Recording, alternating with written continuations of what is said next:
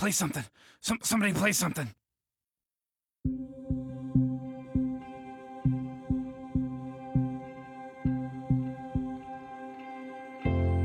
我觉得很少有一部动画或者是 TV 剧集，像 Rick and Morty 一样，就是让我觉得在趣味性和思想性上都有无限挖掘的空间吧。也很少有哪个呃虚拟的动画角色会像 Rick 一样，给我的心灵带来非常大的震动。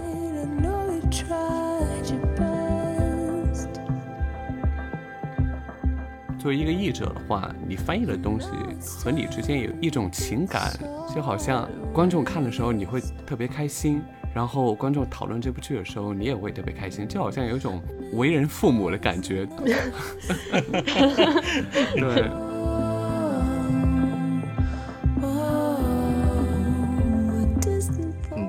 别的剧集里可能很少能看到这种非常不着边际的东西，各种各样非常有趣的梗融合在一起的情况。这种东西可能对于推动剧情啊，或者是塑造人设都不是特别有帮助，但是在这个剧里它融合的非常好。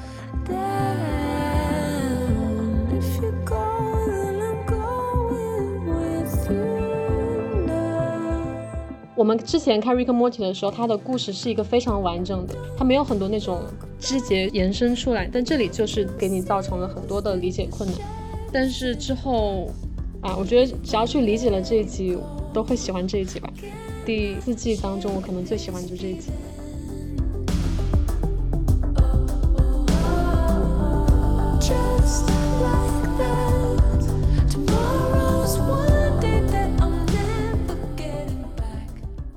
大家好，这里是英美剧漫游指南，我是陆小鸟。Hello，我是重力选连好土著，可以叫我佑佑。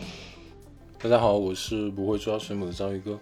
嗨，大家好，我是出格字幕组，就是一个人的字幕组，也可以叫我一只出格君。今天我们要和大家来聊的是一个我个人比较心虚的一个剧，就我们只配热爱它，但不太能够聊得到它。总之，今天我们要聊的就是大家都喜欢的《瑞克和莫蒂》。这个剧呢，虽然说看的人很多，但是还是算是一个小众剧，很丰富的信息导致很难懂。然后请来的嘉宾是，先说自己人嘛，一是重力泉零号土著，应该熟悉我们公众号的人知道他是我们的公众号主编，我们的许多有关动画相关的文章也都是他写的，比如说去年的《安 m 抹去重来》，还有今年的《午夜福音》。还有 Primal 史前战记，他虽然说是我们英美剧漫游指南的主编，但实际上他对动漫的了解也非常非常的多。然后另外一位嘉宾是我们的视频的操盘者，不会抓水母的章鱼哥，也是基友，就是极客的用户朋友。我也是极客用户，你怎么不说？真是奇怪。然后他也是一个科幻迷，然后对 RM 比较了解。另外就要隆重跟大家推荐的就是出格字幕组，一支出格君。为什么要隆重？对啊，这是我们的嘉宾嘛，其他两位都算我们的自己的出场设置。然后之所以请他们来，大家都能看到身份不太同嘛，一个是动画爱好者，也就是佑佑；一个是科幻迷和 RM 粉丝，另外就是出格字幕组在翻译嘛，所以说把他请来，他也做了一定的剧的解说。出格现在可以补充一下自己的介绍啊，行，因为我一开始叫出格字幕组，是因为想创建一个字幕组，然后呢，后来觉得太麻烦了，就是一直一个人在弄。也没有改 ID，所以在哔哩哔哩就一直叫这个。然后我一个人做翻译动画，做了做多久？我想一下，二零一六年十一月开始的，三年多，三年半多的时间，到今天一直是一个人在做，主要是做情话花灯秀。然后在瑞克莫蒂第四季的时候，也稍微参了一脚，做了一些微小的贡献。哦，那所以说你一六年开始开的字幕组，那我我们应该是一七年认识的，也是因为当时极客的原因认识的吧？然后你开始在对在极客上安利大家看《青蛙欢乐秀》，我们也都看了，还都很喜欢，才开始认识到现在的。对，那个时候刚开始，然后也没有多少粉丝，然后就在极客上面创建那个主题，不是以前还有那些哔哩哔哩机器人吗？然后就认识了你，还有极客上面一些其他的朋友。嗯嗯，我在想这个环节是要在这里说吗？比如说你一集会翻译多久能完成？可以简单跟大家介绍一下。哪个地方说的可以吧？因为说起来也很快，一集做起来也就五六个小时、六七个小时的样子。好的好的，前面的这些打招呼的环节就跟大家先说到这里。然后今天因为我虽然说是主持，但是是最不懂 RM 的人。然后所以说一会儿主要的聊天的对象还是其他三位嘉宾了。接下来的环节会包括剧集的基本信息，以及第四季的后半季的解析、分析，以及我们会聊到 R.M 的许多梗，它为什么那么好看，它的创作特色是什么样子的。再就是结尾会有一个外延环节，如果喜欢美国动画片的话，我们会有一些的推荐。在接下来，在下一个环节开始之前，忘了这个环节了，就是你们能表演一下那个吗？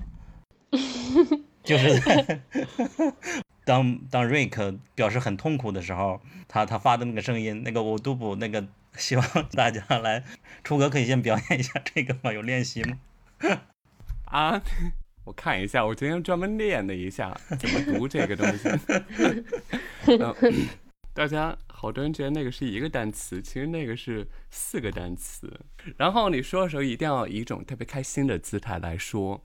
因为大家如果我看过的话，会知道每次瑞克说这个时候都整个大笑来掩饰他的痛苦，就是乌巴拉布达布达，啊，就这样，好像很像。乌巴拉布达布达。感觉像小清新版的 Rick。呃，这个片段是什么时候出的？应该先跟听众科普一下。刚才出格读的这一段是当瑞克表示自己很痛苦的时候的一种表达，而且还是他的一个朋友鸟人来分析出来这个声音的，它是一个鸟语是吧？嗯，对，我不知道你们有没有在 Google 上面搜过这个 w u b l a b d u b d u b 这样一个短语。如果你在 Google 上面搜的话，Google 有一个小小小彩蛋，它会提示你，您是不是要搜索 "I am in great pain, please help me"，就这样一句话，就我好痛苦啊，请帮助我。Google 会 提示你，有一个那样提示，我觉得很有意思。哦，这个是那个鸟人的语言，对。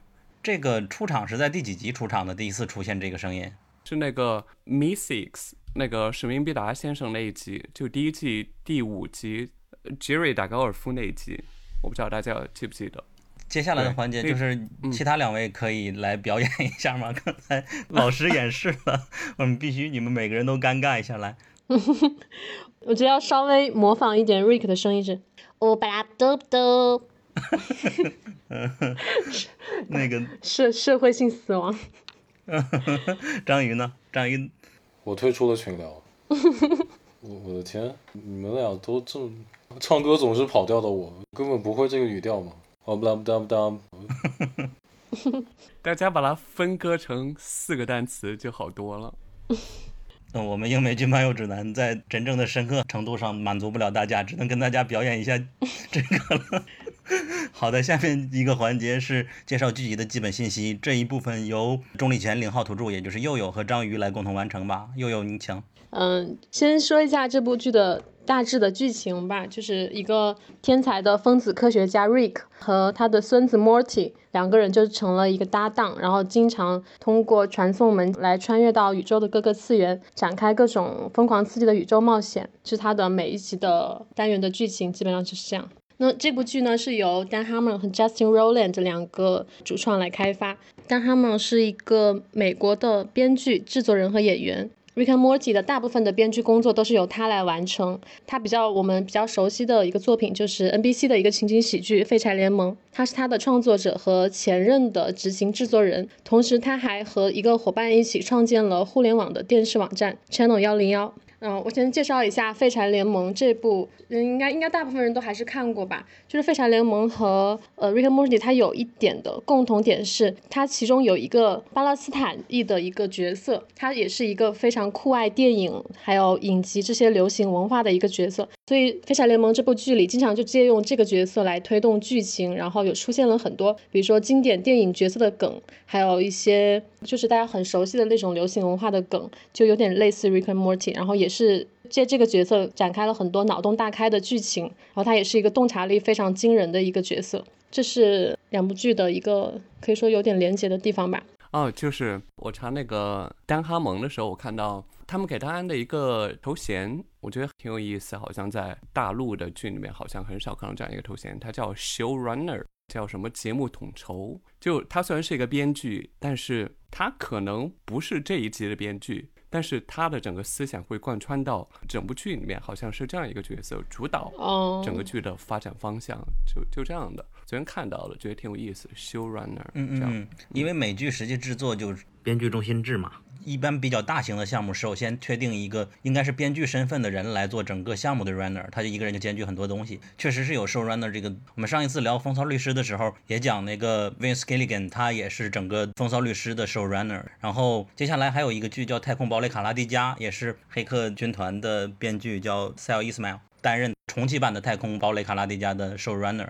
所以，即便丹哈蒙他没有参与，就是你看每一集有不同的编剧，即便丹哈蒙他没有参与，但是他的整个思想是贯穿到整个剧里面的，就是他在主导。可能我们后面会聊到关于他的一些东西。我希望不要有人跳出来说，哦，丹哈蒙都不是这一集的编剧，怎么怎么样，就要考虑到他的角色一个重要性。嗯，那接下来我介绍另一位主创 Justin Roland，这这一位还大家就比较熟知，他也是联合创作者和呃执行制片人。他比较为人熟知的就是他同时为 Rick Morty 这两个角色配音。这个地方我要加一句，其实他还给其他角色配音呢，就是那个变变动先生和那个 Miss X。使命必达先生都是他配的。天呐，嗯，对对对，我又一次退出群聊。我是觉得他同时给 Rick 和 Morty 这两个反差特别大的角色配音，就就就就已经很厉害挺厉害的。对我开始知道的时候我都惊呆了，因为你会感觉两个角色反差太大了，尤其是那个 Rick 的那种，嗯。就是他那个是什么声音？就是说话的时候有时候会有点呕吐的那种感觉。对，打嗝。那个其实还蛮难的，你们有人可以 来一下吗？学不来。你能再表演一下那个吗？今天我们是个口技播客。出格会吗？不会。如果后面有人可以会的话，可以再把它剪到这里。OK，嗯，那除此之外，他还给一些其他的呃比较知名的角色配过音，比如说我很喜欢的 Gravity Force 的几个角色，最著名的角色就是使用的那个 Blending，这个我后面会讲到。然后最近各种公众号都在推的那批那个外星野难民，就 Hulu 的那个外星野难民，他在里面也是配音了主角。OK，然后章鱼介绍一下那个 Adult Swim，他的制作公司，那他的那个播出的那个频道。我跟大家介绍一下我。我对这个电视台的了解，大部分是从呃游研社的一篇文章，就大家到时候可以在 s h o n o 里边去找这个原原链接啊。他们是 Rick and Morty 背后的制作平台嘛，然后其实，在更早之前，他们还有一部非常有名的动画片，就是《飞出个未来》，我们都很熟悉的那个表情包 Shut Up and Take My Money，就是出自这个动画片，里边也是有非常多的。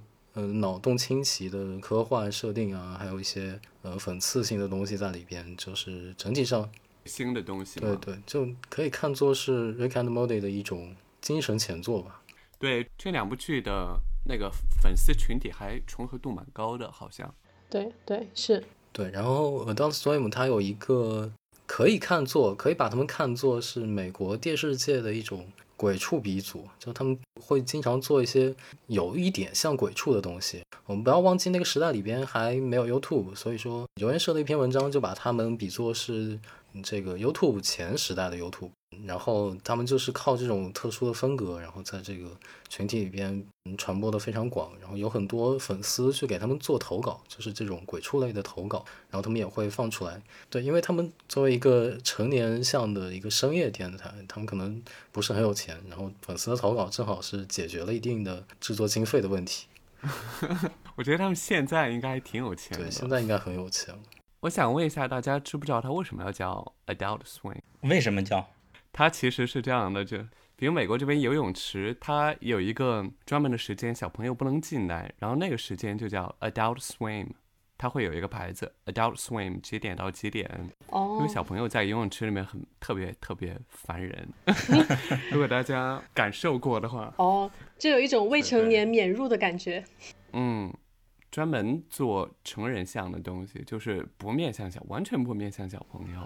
而且《Adult Swim》它虽然嗯说是都是一些成人动画，其实你看里面它还是有不同的分歧的吧？因为我看的《Adult Swim》的动画中，就有的我我是认为其实是可以全龄向的，比如说《Primal》，它的血腥啊什么的那些程度都属于还好，然后也没有一些。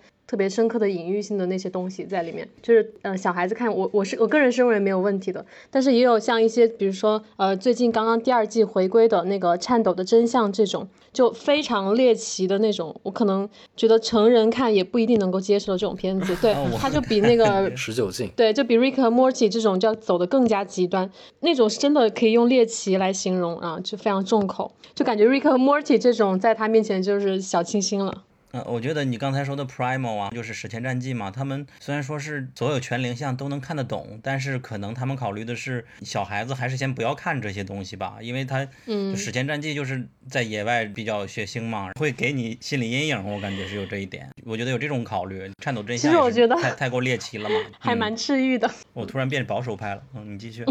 OK，接下来说一下《Rick and Morty》的口碑。从二零一三年开播到现在，这部动画呢，它收获了全世界各地呃无数的忠实粉丝。刚刚我们提到了，这是一部大众中的小众作品。其实我个人是没有感觉到它的小众吧，对，因为我身边好像就是没有怎么接触过动画或者是美剧的一些朋友，也多多少少都会听过这个名字。然后它也是有非常多疯狂的同人作品啊，还有那些周边产品啊，嗯，所以我不知道“小众”这个词从何而来。哦，对我我想补充一点，就是第四季的第六集《故事列车》最后备注的那个网站嘛，打开之后，在那个网站下方，嗯、它就附上了非常多的同人作品，就是嗯对全世界各地人们画的 Rick and Morty。你是想以此衬托它不小众吗？他们的 Twitter 和和 Instagram 也会一直发，对类似的别人创作同人作品。对，对对，说实话，我在极客上看到过很多他们的头像，我感觉，呃，就算真的有很多人没有看过这个剧，但至少也有很多嗯、看过他们的头像。我觉得他们的头像在这一代年轻人里边，像切格瓦拉一样挺有名的。应该是在微信表情包里出现最多的。我觉得不至于。这个出国可以介绍一下，就是他在美国是怎么样的一个观众群体首？先他，我我想给大家一些数据啊，就是我不知道有多少人用过这个 Reddit 这样一个嗯社交网络，做一个比较吧。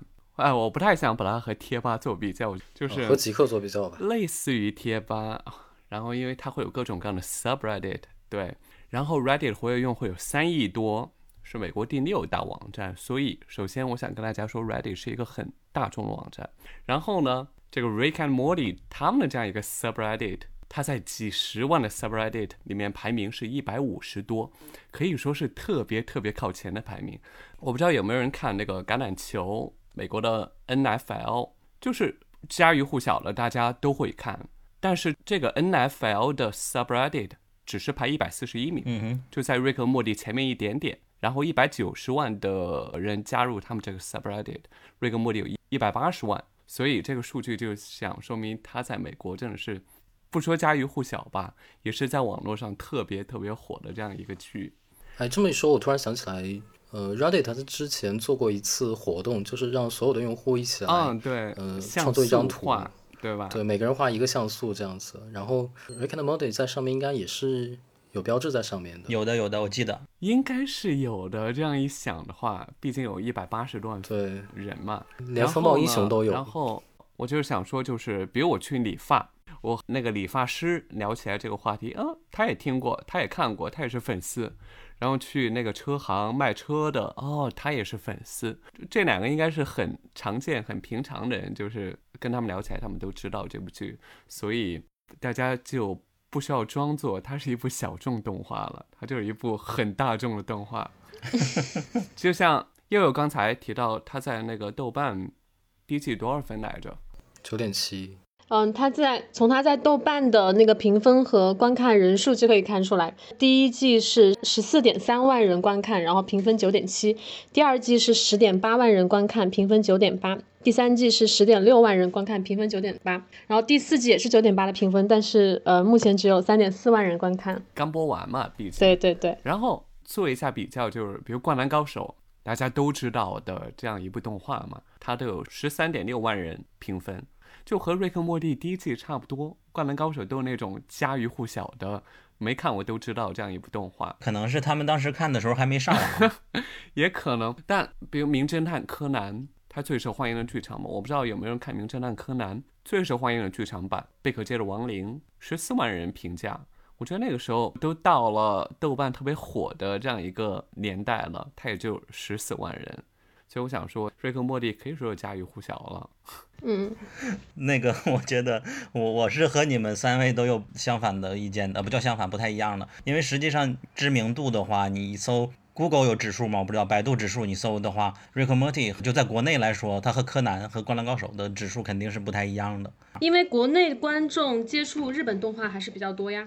嗯，你听我完整表述嘛，就是 Rick and Morty，它还是美剧领域的动画，这个领域内的人会觉得他是无人不知、无人不晓的。但是如果一个人不是美剧爱好者，他可能就没听说过 Rick Morty。但一个人如果不是美剧爱好者和不是动画爱好者，他可能知道《灌篮高手》，也能知道柯南。所以说，就我们圈内会觉得特别大众，因为它是一个非常有粉丝粘性的。但是在圈子外，我觉得它未必是大众，就是看广度和深度。我会感觉它是一个巨大的长尾了。不是美剧迷的人听瑞克莫蒂的人会很少。OK，对对，可以这么对，说。可以这么说吧，就是如果看过 Rick and Morty，一般都会看过其他美剧吧。就可能和豆瓣的这个群体重合度会比较高吧，所以它的评分人数很多。嗯，但是我们的听众肯定都知道瑞克莫蒂了啊。他之所以保持小众，有一个好处是我们说他好看，不会显得自己 low。突然觉得《午夜福音》实惨，豆瓣评分目前还只有这么点儿。对啊，对啊评。分人数吗？对，现在还没有到两千人呢。今年我们就把原因都归咎到外星野难民上，真是德不配位。嗯午夜福音这么好的剧却没有知名度。你在开头就说了，观众全都跑了。听到这里就结束。好的，好的，也希望那些写过外星野难民的文章的公众号能够看一下《午夜福音》，你们给他补一篇推荐，真的真的非常优秀。嗯、下一个就是具体的观看方式。就在国外的话，就上 Adult Swim 看吗？或者上 YouTube，或者上 Netflix。我们到底要不要提引进？就是 A 站观看。首先，A 站有版权，但是 A 站会有删减，会有修改，所以说我们作为中国的美剧迷，不像出格这样直接可以看正版，没有办法嘛。所以说，我们许多影迷的方法都是可以去 A 站看一下，给他们带点流量，甚至买个会员。A 站没有会员，好像。啊，对对，如果有的话，但我们还是想能够看一个完整版，但是在国内确实很难做到嘛。所以说，这种特殊的环境，也不是说怪 A 站呢，还是要怪审查制度。嗯，我觉得《Rick and Morty》这个剧是一个非常适合盗版看的资源，因为 因为一方面盗版它的画质会稍微低一点嘛，但是它是个动画片，所以画质稍微低点好像不成什么问题。然后另外一个方面就是他讲的这些梗，这些呃容易被和谐的元素，同时也是非常利于传播的。嗯、就我们可以经常在微博或者是什么地方看到他。然后通过这些地方渠道进来的粉丝呢，从正版渠道不太能看得到的情况下，他们当然就会选择盗版。嗯，然后可以说一下这些季都有哪几个字幕组翻译的？就是好像一直是电波，嗯，电波是第一个，然后有有 Union，然后今年就只剩下出歌了吧？呃，Union 也一直在翻译，就前段时间在微博上引起了一些争议的那个对对对一些字幕，又有应该知道，对对对，就是我看第四季的时候，它有一集，它有个段台词是 "It's a female snake, there's extra layer of heartbreak"，嗯，对，就他对他的翻译是这是一条雌蛇，女权又要多一层玻璃心了。那个女权是那个对对那个女权，然后我觉得他这里就是其实他的英文台词完全没有表达出这一层含义，这就完全就是他夹带私货，然后那种阴阳怪气嘲讽女权。我当时去看了这段，我就气不打一处来。对这个，我觉得要要纠正一点，就是大家以为他怼天怼地这个 R M 这个剧，但实际上他本身是是政治正确的，嗯他们是支持这些价值观的，对。他的这种翻译已经其实是违背了《Rick and Morty》这部剧传达的价值，我认为这是不能够原谅的。呃，那一集是第四季第五集，我第一次翻译的时候，我就特地就这句话和我对象讨论一下这句话到底是什么意思。他告诉我，就是因为它是一条母蛇，一条母蛇死了之后，就是让人更加伤心这样一种感觉。因为本身母蛇或者女生要当上宇航员就是很难的一件事情，所以他会提到什么 extra layer of heartbreak，就是嗯，让人更加伤心，就很直白的这样一个意思。所以我就直接翻译成了，嗯、让人更加伤心呢。所以后来看到别人发的这个，哦，女权也要多一层玻璃心，我觉得有点莫名其妙，就完全和那个原意偏离了。不要说我踩同行，就纠正一下。这首先我们都觉得任何字幕组他们的付出都是啊，这片儿脏话我不说了。但另外一点，好的，呃，我觉得起码不能违背作者本身的原意吧。对对，嗯是的。对对，然后他们还有一个就是第四季第四集，就那个荡妇龙那一集，它里面提到一句话叫 “Bros before dragons”，兄弟比龙要重要这样一句话。然后那一集我觉得它本身就是有那种反对荡妇羞耻这样一个主题吧。然后他给那句话翻译成了“兄弟如手足，女人如衣服”，就是、啊，我有印象，我有印象，当时觉得挺莫名其妙的。它这个主要的点就在于，明明你要翻译也应该是兄弟如手足，龙就像衣服，就没有提到女人。那个龙也是一个公的，然后它翻译成了兄弟如手足，女人如衣服。这两句台词之前在微博上引发了一些争议。好像当时大家都在群里发过类似的图吧，但现在已比较遥远了。经一个播客群的群友 U N Owen 补充，我们才知道原来还有两个字幕组也在翻译 Rick and Morty，嗯，分别是老爷字幕组和 Community 幺三七字幕组。呃，我我想补充一点，就是本来是想在外延里边讲的，我觉得动画界可以分为三种吧，一种是合家欢歌颂真善美，一种是带着一点血腥暴力或者是一些呃很多梗，但是契合主流价值观的，呃，还有一种就是比较邪点的。Rick and Morty 在我看来是介于二和三之间，邪点就比如欢乐树，对对对，颤抖真正的邪点是。对。好的，那下一个环节呗，你们分别讲讲自己是怎么认识 Rick and Morty 的。这次章鱼先说吧。嗯，好的。我是在大学期间，就是这个剧很火嘛，在各种渠道上、各种平台上都有看到大家在讨论。然后我在大学期间，我在外租房子，有一天我就呃找到了资源，然后开始刷。开始刷之后，第几季啊？当时是呃，当时应该是第二季结束，我我不记得了，要么是第三季，一九一七一八年是。呃，应该是的，应该是的。然后就躺在床上连刷了三天吧，两天还是三天，除了吃饭就就没有干别的事。对，连续把它刷完了，非常好看啊！好像这次是我第一次追更吧。当时大家都在说这个第四季，呃，有很多梗啊，有有人说在看第三季的时候我还什么，我还是个处男，然后第四季的时候，已经是两个孩子的妈妈了。你说的那个朋友是不是你自己？我我我还没有小孩儿。好的，那悠悠来说。我刚刚才发现，我标记想看的时候，居然是跟章鱼差不多的时候。我也是在二零一七年的时候标记的看过。我就想说，二零一七年是个 Rick Morty 的什么，在国内引进的一个最火的一个时间吗？还是怎样？但是我真的忘记具体是因为什么一个理由去看它了。可能是因为我我觉得是本身我个人就比较喜欢动漫，然后就顺其自然吧，就知道了这部剧，没有什么特殊的机缘，我感觉是命中注定吧。嗯，OK，命中注定。哦，我刚才觉得忘记补充了，你们也讲一下它对你们意味着什么。OK，我觉得很少有一部动画，我怎么感觉有种开口就有种 kiss 的感觉？嗯，我觉得很少有一部动画或者是 TV 剧集，像 Rick and Morty 一样，就是让我觉得在趣味性和思想性上都有无限挖掘的空间吧。也很少有哪个虚拟的动画角色会像 Rick 一样，给我的心灵带来非常大的震动。应该这也是我看动画这么多年来见过的最具有复杂度和深度的一个角色。嗯呃，这句话确实很祭祀。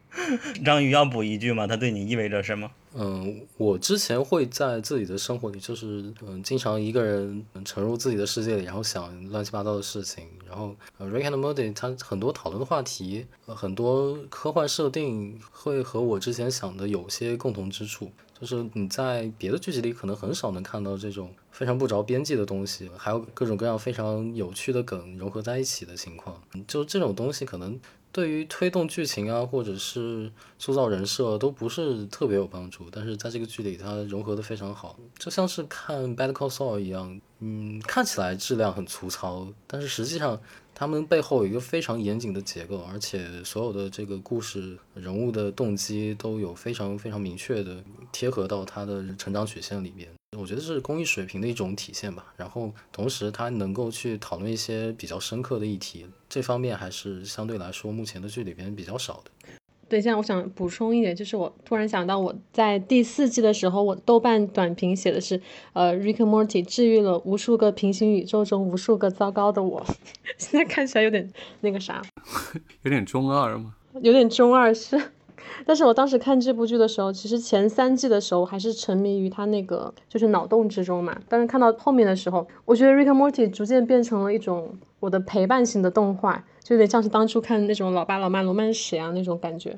就是每个角色可能就是其中的很多角色都都跟我产生了一些情感的连接吧。我可能前一秒看了哈哈大笑，可能这集结尾的时候就有点戳泪点的感觉。嗯，好的，初哥，我觉得大家是真的粉丝，我觉得我就不算那种真的粉丝，真的粉丝，因为我是从第四季才开始看，就是其实情话秀也是一样，之前可能接触过一点点，但是我是从真正开始翻译之后才开始。很仔细的在看这部剧，可能之前也听过，都没有怎么注意。但是因为我需要翻译，需要全身心的投入到这个剧里面，所以就这样认识瑞克和莫蒂。我觉得是一种比较特殊的一个方式。我翻译第四季第二集的时候啊，当时是第一次翻译，然后呢，那个时候其实我还没有看过。瑞克和莫蒂，然后就直接拿来翻译了。给我的感觉就是这部剧好像每一集之间会比较分开，然后所以好像直接上手翻译好像也没有特别大的难度。我不是说这部剧很好翻译啊，就是说不需要了解太多之前的剧情。但是呢，我觉得作为一个翻译，作为一个译者的话，你翻译的东西和你之间有一种情感，就好像观众看的时候你会特别开心。然后观众讨论这部剧的时候，你也会特别开心，就好像有一种为人父母的感觉，就这样的。对，老父亲。别人批评这部剧的时候，我会会有点郁闷，就这样的。我想，哎，明明又不是我创作了一个东西，我为什么要有这样复杂的情感？好，就这样了。好的，好的。那下面这个环节要加吗？你们互相提问？可以啊，我找了一些问题。对，我们互相之间准备了一些问题，然后有一个抢答的环节。我没有准备。这这个环节跟听众们科普一下，叫做一听就是老二 M 粉了 啊！我非常讨厌这种网络梗，但是想不出别的形容。完了，我的假粉身份要暴露了。听众们也来回答，嗯。嗯，这是一个陆小鸟无法参与的环节。不要，我也都是看了的。今天我还二刷了一遍呢，也很努力的。行，那我先开始吧。我想提一个，就是从第一集到现在都可能会出现的一个东西，就是他们车库的架子上常年放着一箱什么东西？呃，时空穿越的哇工具。答对了，耶！他那个箱子上面写着 “time traveling stuff”，就是时空穿越的东西，放了一箱在那个上面。对不起，我是假粉。乌布拉嘟嘟。答对的来问。呃，可是我没有准备，没有准备。我要，我要，我要把这个机会让给章鱼。好的，那我我我准备。你上来这么这么难的问题，然后还有人抢答成功，我感觉我问问的问题啊，这个我以为这个问题。很很简单，对不起，对不起，我是假粉，对不起。章鱼准备了一百个问题，看来没有没有，我我准备了几个，先问一个简单的，好了。嗯，专业那一集里边，就是第四季的第四季第八集，对，呃，瑞克准备的用来代替瑞克和莫迪两个人身份的那个骨架是是什么的骨架？呃，哎哎哎，这个我觉得是最简单的，看来我们对简单定义不太一样。我只记得他们拿那个骷髅头代替老鼠的骨架，对我只记得那个部分。那个骨架是谁的？难道是真人吗？还是实验室里的？这个这个我完全没印象。对，你都说的是老鼠啊，就是他们用老鼠代替自己的骨架呀？没有，不是，是他们用。你记错了。啊，是吗？剪掉，剪掉。这轱辘掐了别播。又有说一下吧。嗯。那里是他们跳进一个假的钻叶里，然后为了迷惑敌人，他们就拿一个骨架代替自己，然后之后哦，对对对对，之后那个敌人就扔下来了一个老鼠，他们就也是拿了一副假的人体骨架去代替那个老鼠的骨架，居然还迷惑了敌人。他们说，原来老鼠的骨架有那么大。对，实际上他们是削了一段人体的骨架，然后假装变成老鼠的，但没想到把人的骨架给先飘上去了，翻车吧，相当于。对对，翻车了，我我也翻车了，对不起。那个最基本的问题是不是瑞克和莫蒂他们所在的主要的星球，他们是哪个宇宙？这个是不是应该跟观众说？对，C 幺三七嘛，这些老粉都知道。对，这个是在那个杰瑞托管所那一期就是揭示出来的。啊，我觉得这个设定好像很久很久以前就有。嗯，第一季是不是就就出现了？哦，对，第一季的第一集就出现了 C 幺三七这样一个宇宙。我我又翻车了，那下面给章鱼再再提问你的机会。把车开回轨道上的机会。嗯，那我问一个稍微难一点的吧，就是可能是开放性一点的问题。嗯，变变动先生到底是不是寄生虫？啊？什么么？呃，变变动叫 Poopy Butt 好吗？对，他出现的那期是有寄生虫进入了这个家庭，会变成他们记忆里的一个角色。哦对吧我知道那一集，对，那变变动先生到底是不是寄生虫呢？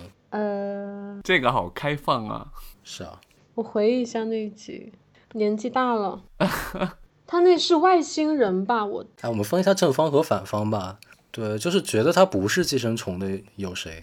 我觉得不是，嗯呃，我觉得他是寄生虫。呃，我是觉得就是那一期他们杀掉寄生虫，是因为呃 m o d y 发现寄生虫只能给他们好的记忆，凡是没有坏的记忆的角色都是寄生虫。嗯嗯是，对，但是这个设定也有可能是寄生虫给他们植植入的呀，因为变变动就是没有出现在过前面的。前面的故事线里，而且如果说呃那期故事上来开头，瑞克就说把家封锁，不能让任何寄生虫跑出去，而变变动最后通过被击中，贝斯差点杀掉这件事情，就跑出了家门，就进入了这个宇宙里边，所以我觉得他是达成了目的。我感觉这有一点点首尾呼应，当然很有可能这是一个编剧在玩的，在玩弄我们啊，就可能两种说法都会比较对。就比如说这个故事线里边本来就是有变变动先生，然后他就是这个家庭的一份子。我现在一边在和大家聊，一边在网上搜，刚好看到了丹哈蒙的一个解释，哇哦，他好像说的也提到了他是寄生虫的这样一个概念。丹哈蒙提到他是那种寄生虫里面更高级或者更友善的这样一个角色。提到这个说法呢，还是这么确定的？呃，原文用的这句话叫 suggest，就是暗示的一种感觉，也没有明确的说出来。对，那我就倾向于他们是在他们是在玩弄观众，就是两种都有可能。章鱼夺回了一份。还有其他问题吗？那我提一个吧，Beth，她童年有一个朋友被杀死，然后被自己的父亲吃掉了，这样一个朋友，他是谁？啊，他的名字，这怎么能记得名字呢？天哪！嗯，我你可以发图。数学老师叫什么名字？数学老师是 Golden Fold，是不是？，真的有人记得？天哪，对不起，我再次退出群聊。忘掉了吗？那我就揭晓答案吧。嗯，我我记得他的，我记得他的样子，但是我就忘记他的名字。我一说你肯定知道，他叫 Tommy，哦，对哦，他在那集里面是很重要的一个角色。其实你们可以以那种解释他做了什么事情来表示你知道这个人。他就是被瑞克就是在童年时候就关到了一个异次元的空间里，然后这么多年一直没有放出来。叫叫什么 Fruity Fruity Land，呃，对，就是那个那个那个那个地方是他为 Beth 创造的一个就很童话的一个异次元空间吧。但是这么多年当中，他就是其中一些当初很友善的一些物种，就现在已经发展出非常残暴的一些品性。对，然后，然后那个童年伙伴呢，就是也在那个地方就开始称王了，啊，称王称霸。嗯，然后在现实生活现实生活中呢，他的父亲就是一直在找他，就以为他失踪很多年嘛。然后那集结尾，他跟他的父亲也是重新团聚了。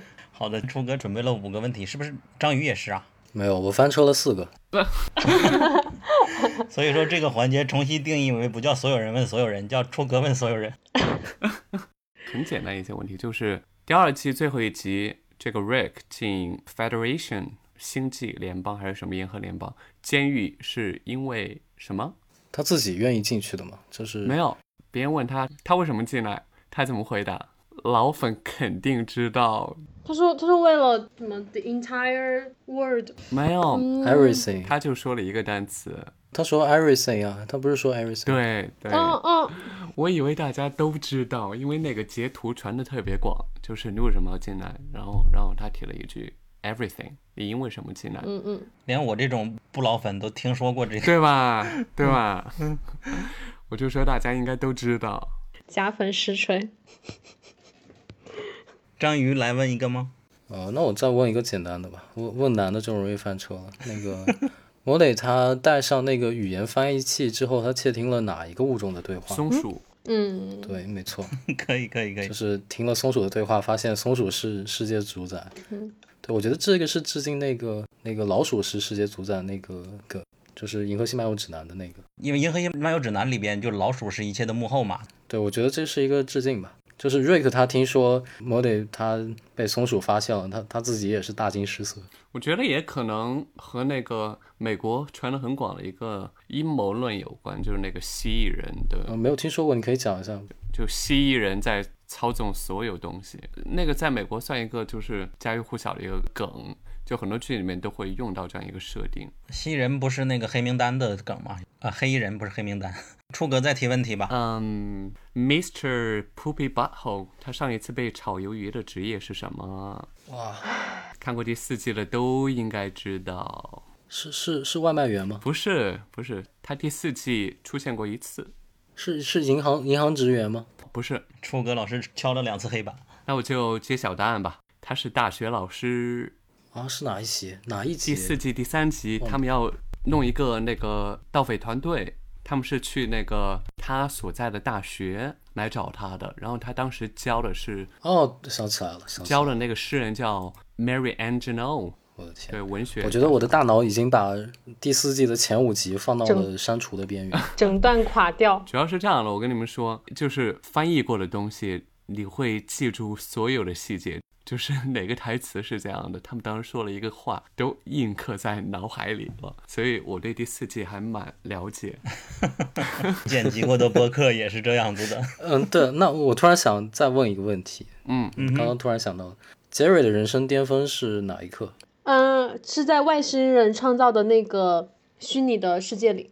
啊、没错没错，是外星人模拟器出现的那个世界，就是杰瑞他只获得了系统非常低的就性能分配嘛，然后他出现的那个世界有各种各样的 bug，哦，我知道，他去负责营销，他要去推广一个概念，然后所有那个开会的人都只会说 OK，嗯，然后他就以为自己的营销想法被大家认同了，然后他回去，老婆也对他就是百依百顺。对，就 OK OK，嗯，说到这个，我突然想了一个东西，就是 Jerry 当时出门之后有三个人，一个是一个邮差，哦对，就那个邮差只会说 My man，对对对，这这句话印象特别深刻，然后还有一个女人，然后还有一个老人，然后呢，我要提到重点是，我不知道大家有没有人关注 Rick and Morty 他们的 Twitter，他每发一条 Twitter，它底下都会出现一个账号。那个账号只会评论一句话，My man，就这样，My man，就每一 每一条 Twitter 下面都会有他，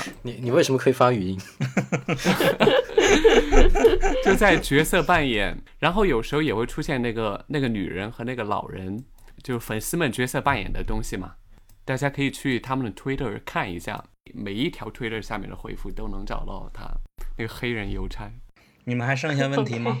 没有了，没有了，那我们就进入下一环节啦，就正式的剧集的第四季的后半季的观点，六七八九十集。我们还没有正式聊过吗？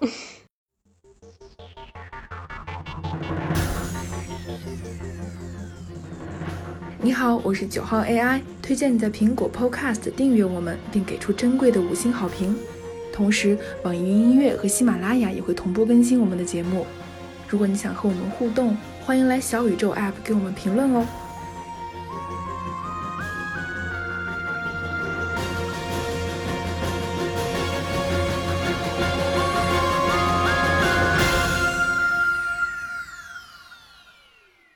那那第六集就是故事列车，悠悠先讲。呃，等一下，先讲一下第四季的整体观感吧。因为第四季其实上半季出来的时候，很多人就说感觉不如前三季嘛。变味儿了。对，但是其实第四季下半季出来的时候，我我认为第四季成了我最爱的一季，就是这一季它是从呃之前的双线叙事变成了一个单线叙事嘛。但是我觉得不管是剧集还是人物都有了呃深维度的转变吧，可以说。嗯，其他人同意吗？就这季是特别好的，我也觉得是。对，嗯，同意的。尤尤其是下半季，我觉得水平还是很高的。对，我觉得就把前五集删除吧，大家就忘掉那五集吧。就第六集出现的时候，就 blow my mind 的感觉，嗯嗯，就让我对这部剧的认识有了更深一层次的认识吧。嗯嗯，好的，那第六集你先上。哦哦，哦，我认为这一集其实是体现了整部剧一个非常核心的特色，就是大家常说的 meta 嘛，就是它在中文里可能就是元元朝的元，可以这样理解吧？我专门查过它的翻译，就是嗯你不能把它翻译成元，就是它在它作为前缀的时候，可能可以翻译成元什么元什么，嗯但是你单独拿出来不能这么翻译，只能跟大家解释一下这个概念。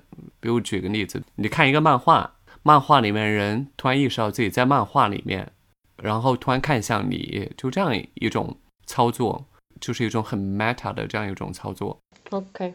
那佑佑应该也是查了许多的这个，就是我不想讲太多那个概念上的东西吧，因为涉及到很多什么叙事学啊那些很硬核的知识。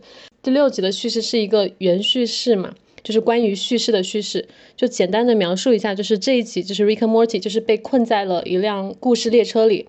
在这里，就是这个列车不只是嗯故事层面的一个交通工具，在叙事层面，它是一个 story device 故事载体。嗯然后它有一句台词是 "It's not a real train, it's a story device"，这不是一辆列车，而是故事载体，呃，就是字面意义上的文学载体，字面意义上而又隐喻的，就是呃什么意思呢？就是这一集就是一个角色参与文本创作和叙事的过程，我认为是高于其他的故事维度的。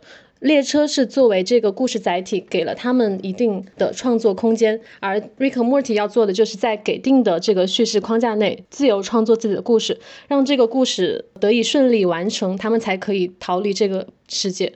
啊，这是这一集的一个基本的思路。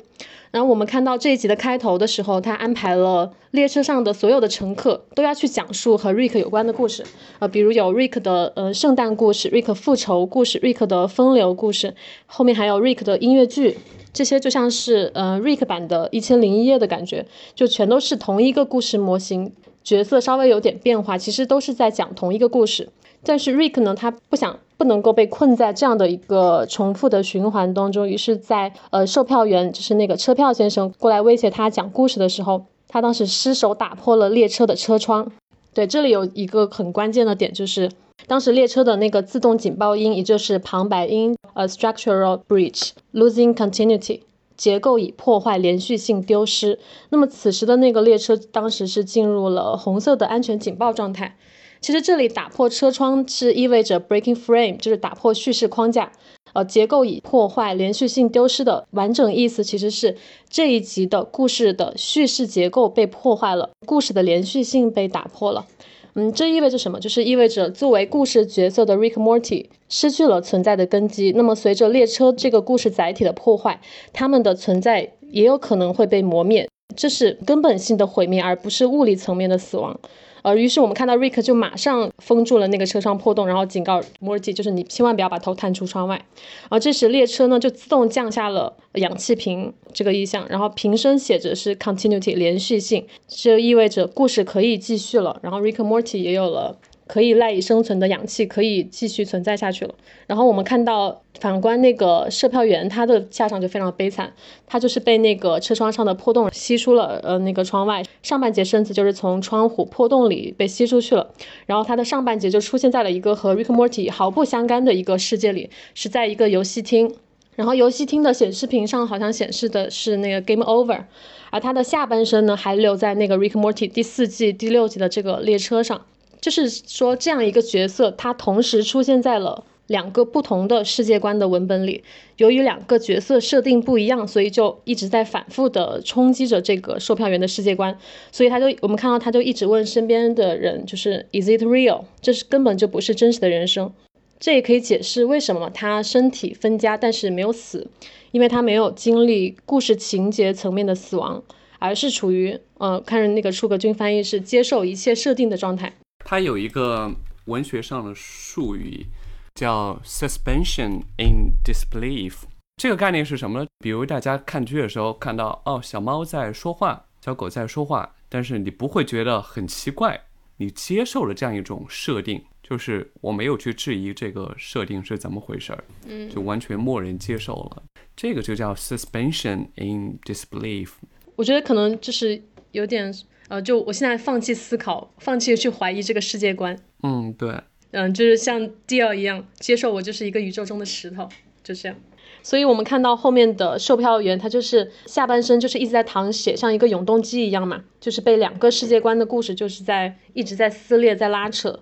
嗯，这也是他在这一集非常悲惨的存在方式吧。然后之后在在这之后呢，Rick 就彻底意识到，在这一集呢，他作为角色，不管多么合理、多么跳脱的情节出现，只要在给定的这个框架里，就都可能发生。所以我们看到 Rick Morty 就可以随时出现在列车的任意位置，就比如说，呃，列车员在放那个培训视频的时候，他们就突然出现在了座位上，然后 Rick 受伤的腿也也会马上自动痊愈。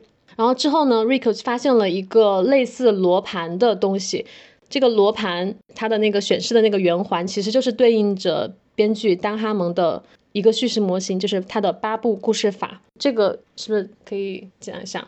我觉得这里合适的，因为我今天二刷的时候，它里边直接有一帧也和这个图是一样的。呃，那个是列车的地图，对，而且他们的台词就是在讲这个故事是八个步骤的，他就是直接明白了说的，就是研究丹哈蒙的八部叙事法的。对，丹哈蒙的八部叙事法，有谁要讲一下吗？那那我来讲一下吧，嗯就是好我最早是在集合的视频里面看到的，但他们他这个叙事法非常有名啊，都已经写进但他们的 wiki 里边，嗯，大家有有兴趣的话也可以去查一下。就是当我们先拥有了一个角色的时候，角色对某些事物产生了欲望，然后促使他对现有现状产生不满，然后有改变的动力。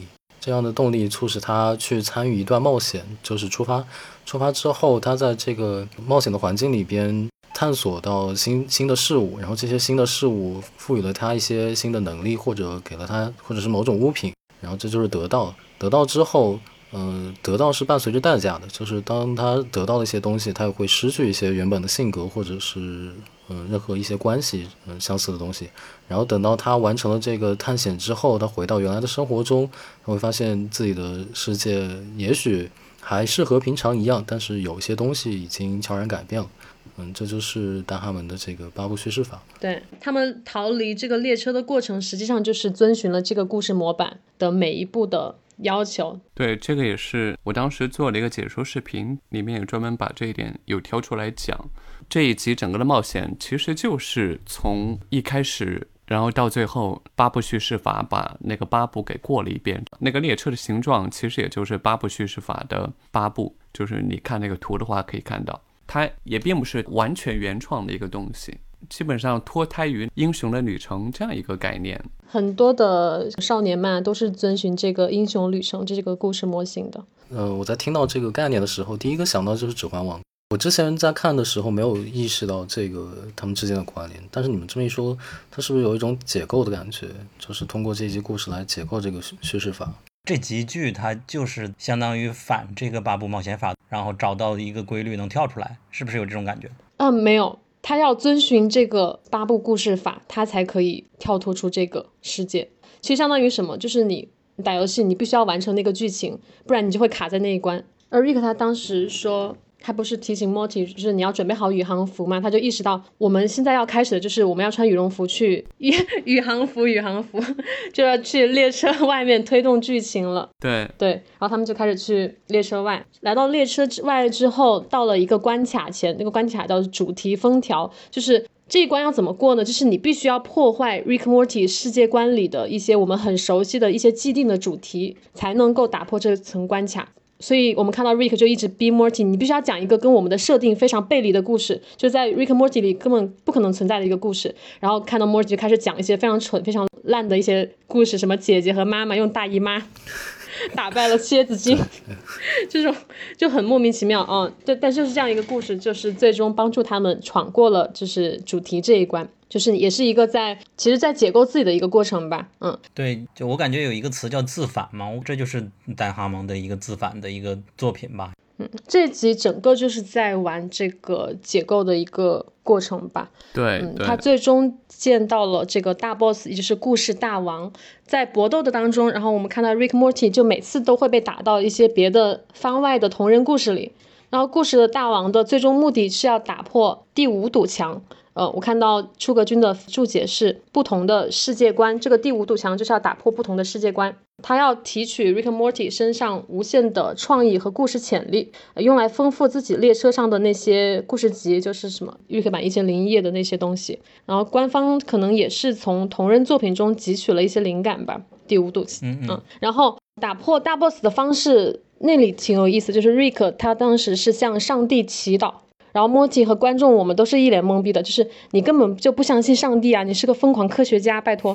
那么在 Rick Morty 就是向上帝祷告的时候，我们看到就是主宰这辆列车的，它有一个指标，有一个指标盘，上面显示的五五项指标在陡然的下降。这五项指标是，嗯、narrative energy 叙事力量，还有嗯、marketability 市场表现，broad appeal 受众面，呃 relatability 关联性，还有 story potential 故事潜力。哎，这个 re relatability 应该说的是那种观众可以产生共鸣的那种程度。啊，relate 呃，观众的共鸣。对对，是这样的。和观众相连呗。OK，就是这五项指标，就是对应着它的叙事、它的受众、它的市场、它的观众，还有它的故事潜力啊。我们看到，就是 Rick and Morty 他在向上帝祷告的时候，这辆列车的这五项指标在下降的。我觉得这里是什么意思呢？就是作为一部动画而言，创作者他们必须要考虑这五个因素，才能在种种的限制当中争取一些很宝贵的创作自由。那么在拜上帝的时候，我们看到列车就开始崩坏了，故事大王开始走向衰败。嗯，我的理解是，就是虽然所有的观众、我们粉丝都在说《Rick and Morty》是一部非常天马行空、脑洞大开的作品，但其实创作者的他的处境其实和受困于故事之中的 Rick Morty 一样，它本质上都是不自由的。就 Rick Morty 拍了四季，粉丝对于角色他其实是有无限的期许，对故事的走向也有很多猜测，以及还要对很多所谓的主线也有很多无限的联想。尽管主创他有强调，就是呃没我们没有主线，但是观众还是会用很丰富的想象力去建构这些东西。所以不管再怎么跳脱出传统、跳脱出规则，Rick and Morty 它还是遵循了一些很基本的设定和原则。比如说，对于 Rick 来说，他的设定就是 a fuck everything，信仰上帝就是非常突破他的底线的一个事情。就是我们会觉得是完全是背离这个 Rick and Morty 的世界观的东西。就一旦出现了这种有悖于设定的情节，观众会不会买账？他口碑自然会下降，还有可能就是会被人诟病，嗯，人设崩塌，呀故事烂尾。但其实这种突破设定才是你说真正意义上的摆脱叙事限制，就在这一集当中。所以就是你无限的创造力还有想象力，总有枯竭的一天，这是一个非常悲哀的事实。所以我觉得这里是在思考创作自由的一个限度吧，就是思考创作者、受众还有作品这三者的关系。嗯，然后最后呢，就是拜了上帝，然后他们逃离了这个列车，回到了所谓的现实中。然后 Rick 他说了一堆非常城市化的，就是在明显在推动剧情的台词。呃，在看到 Morty 在玩那个故事列车的时候，就是说一些很合家欢的一些台词吧。简单来说，我觉得就两个字：认命。我感觉那个讽刺性超强啊！你做了你人生中最重要的、最大的一个决定，就是 shopping。其实我觉得还蛮悲哀的。最后的最后，Rick 还要和 Morty 一起，就为故事列车这个商品来打广告。就如此一个不可一世的、自尊高傲的一个无所不能的 Rick 老爷，在市场、在收视率、在观众面前，还是要念着那些非常可笑的广告台词。你其实是在屈服于观众这个真正的上帝。我觉得我可以体会到创作者对于消费主义主导下，就是现在创作现状的一种反思吧，还有其中许多的那种无可奈何。其实通过这一集，我也可以理解 Rick 他真正的痛苦是什么，而且为什么这种痛苦永远无法消解。就是作为角色，他其实是永远是被困在创作者和观众设置的牢笼当中。就你再怎么牛逼，你也只是文本层面的存在。你在这一集当中，你就是一个叙事的推动者，你无法摆脱作品而独立存在，就是永远有一个最高的意志在左右自己个人意志。所以，就是 Rick 他其实他知道自己逃离了这一集的故事列车，但是还是被困在这个名为 Rick Morty 的列车当中，他永远都逃不出来的。所以我觉得在这一集里，Rick 的痛苦其实达到了一个顶峰吧。而且我觉得这种痛苦也有了一些升华。呃，看到结尾的时候，我我个人我这集让我觉得非常的悲凉。对，OK，那然后那个出格有补充吗？现在可以？呃，没有了，他讲了很全。我之前做的那个解说视频说的也是差不多的这样一个内容。嗯嗯嗯，这里可以推荐一下出哥做的，你这算你是第一个视频解说吧？我只做过那一个。第六集的话，它其实不管是国内还是国外，它都是争议特别大的一集，就是喜欢人特别喜欢，然后讨厌人特别讨厌，基本上没有什么中间地带，只有这样的。嗯，我是觉得这一集嗯比较创新，比较特立独行，就放在整个瑞克和莫蒂。我觉得你们说完之后，这集直接就分神了。嗯。我有好奇的点是，最后耶稣也发现自己在车里，这一点它暗示是什么呢？不是耶稣，是上帝啊，也发现自己在车里。其实就是最后说的那一点，就是你作为一个虚构的幻想作品中的一个角色，不管你是上帝也好，一个平民也好，你都是被呃创作者和观众玩弄于手掌之间的。我觉得是这样。那你们三人在看这集的时候，第一遍的观感是开心的，还是直接就感受到悲凉的呢？第六集我一开始看就是一开始翻译的时候，我觉得特别的难，不管是作为翻译还是观众的理解上，都会出现看不懂的这样一个情况，很普遍，所以我才做了唯一一个解说的视频，因为真的大部分观众没有看懂，我可以说，对我就是大部分观众。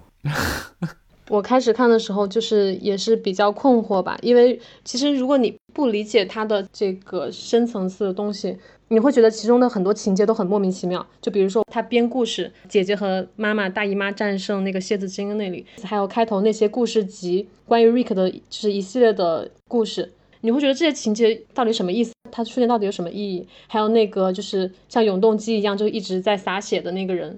就它的存在到底是为了什么？就这些东西，你看的时候，它会给你，它其实相当于是一个我们之前看《Rick Morty》的时候，它的故事是一个非常完整的，就是两条线，它没有很多那种枝节延伸出来。但这里就是就给你造成了很多的理解困难。但是之后，啊，我觉得只要去理解了这一集，我觉得都会喜欢这一集吧。我感觉第四季当中，我可能最喜欢就是这一集。哇。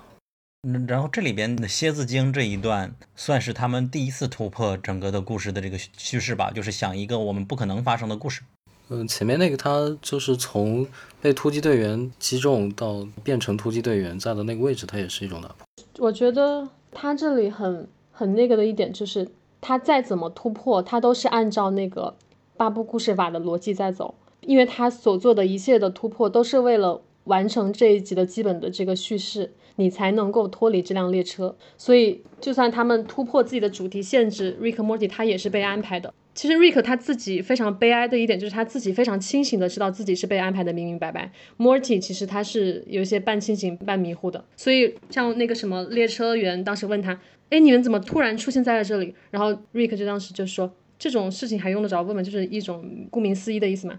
然后。Rick 他其实在我认为是在那个他打破车窗的那一瞬间，应该就是明白了自己的处境，就是在一个这样一个叙事的，在这样一个故事的故事当中吧。嗯，因为我们平时看到的 Rick 就是他和 Morty 其实经历了很多的大生大死，包括死而复生的这种这种情节，但是在 Morty 当时在那个窗户破掉的时候，他当时就非常的紧张，就说 Morty 你千万不要把头探出去，因为其实这种。打击就并不是说什么物理层面的死亡呀、受伤呀怎么样，它是一种从文本层面就抹去你的存在吧，就是一种很冲击世界观的一个东西，所以他当时非常的紧张，就是他害怕 Morty 就出现那个售票员的那种悲惨的下场吧。好的，这集可以结束了吗？嗯，然后下面给出格选一集，第七集吧，我还挺喜欢第七集的。好的，那就接下来第七集爆脸虫那集了。What do you think? Wow, where did you get this thing? The Citadel of Rick's gift shop. Do you really like it? I didn't think you'd even care. What? Morty, no. I love it. You did the most important thing. You, you bought something. What? You bought something with money. God, I love money so much, Morty. Are you being sarcastic? Merchandise, Morty. Your only purpose in life is to buy and consume merchandise, and you did it. You went into a store, an actual honest to God store, and you bought something. You didn't ask questions or raise ethical complaints. You you just looked straight into the bleeding jaws of capitalism and said, "Yes, Daddy, please." And I'm, so proud of you. I only wish you could have bought more. I I love buying things so much, Morty. Rick, I, are you? Do, do you need to go to the hospital? I love you, Morty. Give Grandpa a kiss. G- give me, give Grandpa a kiss. Lips if you want. Wh- whatever you're comfortable with. Some cultures do that. That was sweet. Thank you. I, I love you. You're my little buddy. Okay. 我们下期节目再见。如果你喜欢本期节目，希望你能去苹果 Podcast 给我们一个五星好评，非常感谢，这对我们很重要。另外，我们还有播客听众群，入口可以在公众号后台回复 E I C Cast 获取，拼写是 E I C C A S T。Hey, what the fuck, Morty? The train you got me just completely derailed itself. There's blood all over the oh, windows oh, man, on it. I'm sorry, Rick. I guess I'll return it. Return? Are you insane? Did you hear nothing I said? Buy another one, Morty. Consume, Morty. Nobody's out there shopping with this fucking virus. Where's your fucking wallet?